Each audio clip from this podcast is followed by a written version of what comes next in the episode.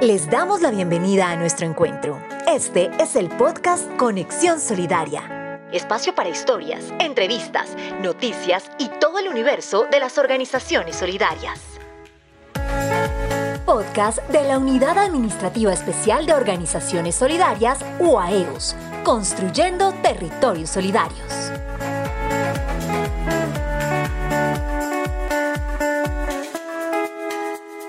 Hola, nuevamente les damos la bienvenida a este espacio Conexión Solidaria, el podcast de la UAEOS, la Unidad Administrativa Especial de Organizaciones Solidarias, que es la entidad del Estado adscrita al Ministerio del Trabajo que fomenta y fortalece las empresas de economía solidaria, el cooperativismo y la asociatividad en el país. Soy Jaime Vaquero y los invito a conocer un modelo de empresa solidaria totalmente colombiano, gestado en las montañas del país, nacido de la solidaridad de los arrieros paisas y que hoy reúne a más de 1.400 organizaciones a su alrededor. Hablamos de los fondos de empleados. Pero, ¿qué son y cómo nacen? Nadie mejor que el presidente ejecutivo de la Asociación Nacional de Fondos de Empleados, ANALFE, el señor Miller García Perdomo, para ilustrarnos sobre este tema tan colombiano como el café suave. Don Miller, un cordial saludo y bienvenido a este espacio de Conexión Solidaria. Gracias, Jaime Arturo, muy amable, un, un gusto saludarlos y un saludo especial para todos los colaboradores de organizaciones solidarias y a su director, el doctor Rafael González. Don Miller, cuéntenos cuál es el origen de los fondos de empleados como empresa asociativa netamente colombiana. Los fondos de empleados tienen una historia muy bonita, una historia muy simpática que se remonta hace muchos años, hace más de 60, 70 años, al departamento de Antioquia. Y allí los trabajadores organizaban un fondo común, un ahorro con el propósito de repartírselo en el mes de diciembre. Por eso se tomó el nombre de las natilleras, las famosas natilleras. En diciembre se repartían lo que ahorraban durante el transcurso de todo el año para los regalos de Navidad. Por eso la famosa natillera. Ahí es como el, el inicio de lo que son estas organizaciones de economía solidaria, que son los fondos de empleados. Posteriormente, las empresas se dieron cuenta de la importancia del ahorro dentro de los trabajadores y comenzaron a incentivar la creación de, estas, de estos grupos.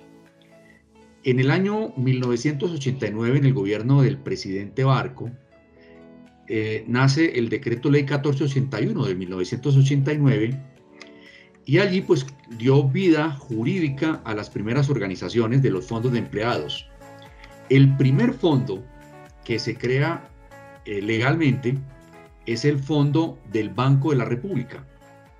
Hubo una auditoría que hizo una organización internacional al, Banco de la República y dentro de, de, sus cuentas se encontró una cuenta que se llamaba Fondo de Empleados. Eh, preguntaron de qué se trataba eso y dijeron, no, eso es recursos, ahorros de los trabajadores del Banco de la República. Entonces, eso no puede estar dentro de la contabilidad del banco.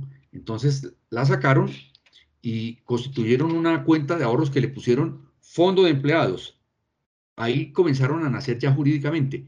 Y eh, los primeros fondos que existieron, paradójicamente, pertenecieron a los bancos existentes de la época. El Banco Santander, el Banco Ganadero, el Banco Agrario, Banco de Colombia, etc. Comenzaron a, a constituir los fondos de empleados de los trabajadores de estas organizaciones financieras y se dieron a la, vida jurídica. Hoy por hoy, pues hay más de 1.400 organizaciones de fondos de empleados que reportan información a la Superintendencia de la, de la Economía Solidaria y tienen un potencial de más de 1.200.000 personas asociadas a estas organizaciones de la economía solidaria. Qué interesante historia. Y ¿Cuál ha sido el impacto de los fondos de empleados en la población laboralmente activa? Pues yo creo que el, primer impacto es eh, el poder tener la posibilidad de ahorrar.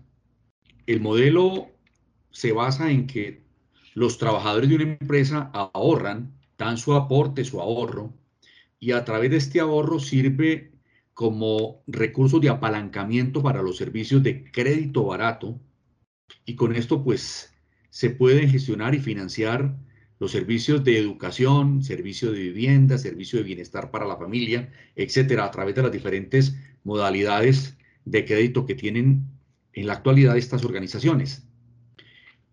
Ese ejercicio del servicio de ahorro y crédito genera un excedente y ese excedente pues va a los fondos sociales y a través de los fondos sociales se hacen todos estos sistemas de capacitación y bienestar para el asociado. Entonces es un tema realmente de, de una formación mutualista, no es asistencialista. Entonces lo principal que hay aquí es el poder del ahorro que tiene el trabajador a través de ser muy disciplinado en ahorrar eh, mediante el sistema de libranza en estas organizaciones. Don Miller, en su concepto, ¿cuál ha sido el aporte de los fondos de empleados para la superación de esta crisis que se está viviendo actualmente en el país? A través de los sistemas de bienestar social. Mire, las empresas hoy por hoy, las empresas en Colombia, han encontrado en el fondo de empleados un aliado estratégico grandísimo, inmenso. Y a través del fondo de empleados, la empresa realiza toda la labor social encaminada a proteger al trabajador y su familia. Entonces ese es el gran potencial. A través del fondo de empleados, la empresa ha podido distribuir mejor unos recursos y apoyar al trabajador en este momento tan álgido de la economía nacional en el momento de pandemia. ¿Qué mensaje se le podría transmitir a las nuevas generaciones del mercado laboral para que se asocien a un fondo de empleados?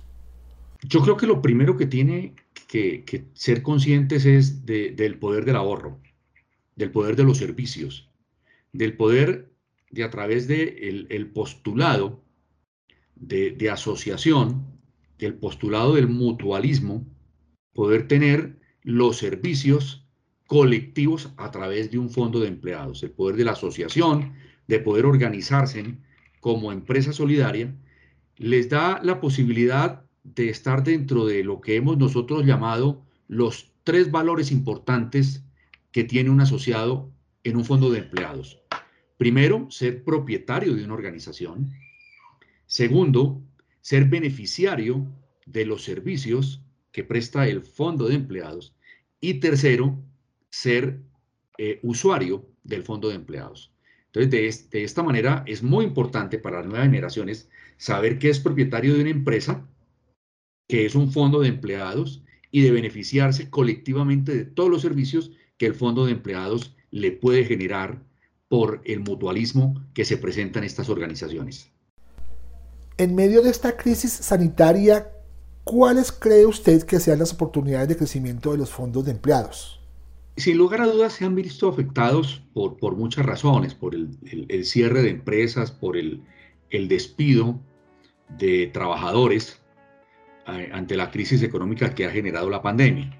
No obstante, son organizaciones muy sólidas, son organizaciones que tienden a un crecimiento. En Colombia hay más de 15 eh, mil eh, empresas constituidas, de tal manera que el potencial que tenemos de crecimiento es muy grande. Se, calcula que entre 15 mil y 20 mil empresas constituidas en el país de tal manera que nuestra invitación al empresariado es eh, que tenga la certeza que en el fondo de empleados encuentra un aliado estratégico para brindar bienestar social a sus trabajadores y crecimiento y bienestar de la familia. Pues bien, era Miller García, el presidente ejecutivo de Analfe, que nos aclaró el programa sobre esas empresas asociativas que trabajan para brindar bienestar a su base social a través de la asociatividad, el trabajo conjunto y la voluntad de cooperación para lograr mejores condiciones en la vida de sus asociados y sus familias. A él, un agradecimiento especial por estar con nosotros en este espacio y a usted por escucharnos aquí en nuestro podcast Conexión Solidaria. Recuerde que cada semana tendremos nuevos episodios con los temas más relevantes que se deriven del sector de la economía solidaria. Nos encontramos pronto. Un abrazo. Gracias por compartir con nosotros. Nos encontraremos en el próximo podcast Conexión Solidaria. Recuerda que hay un nuevo capítulo cada semana.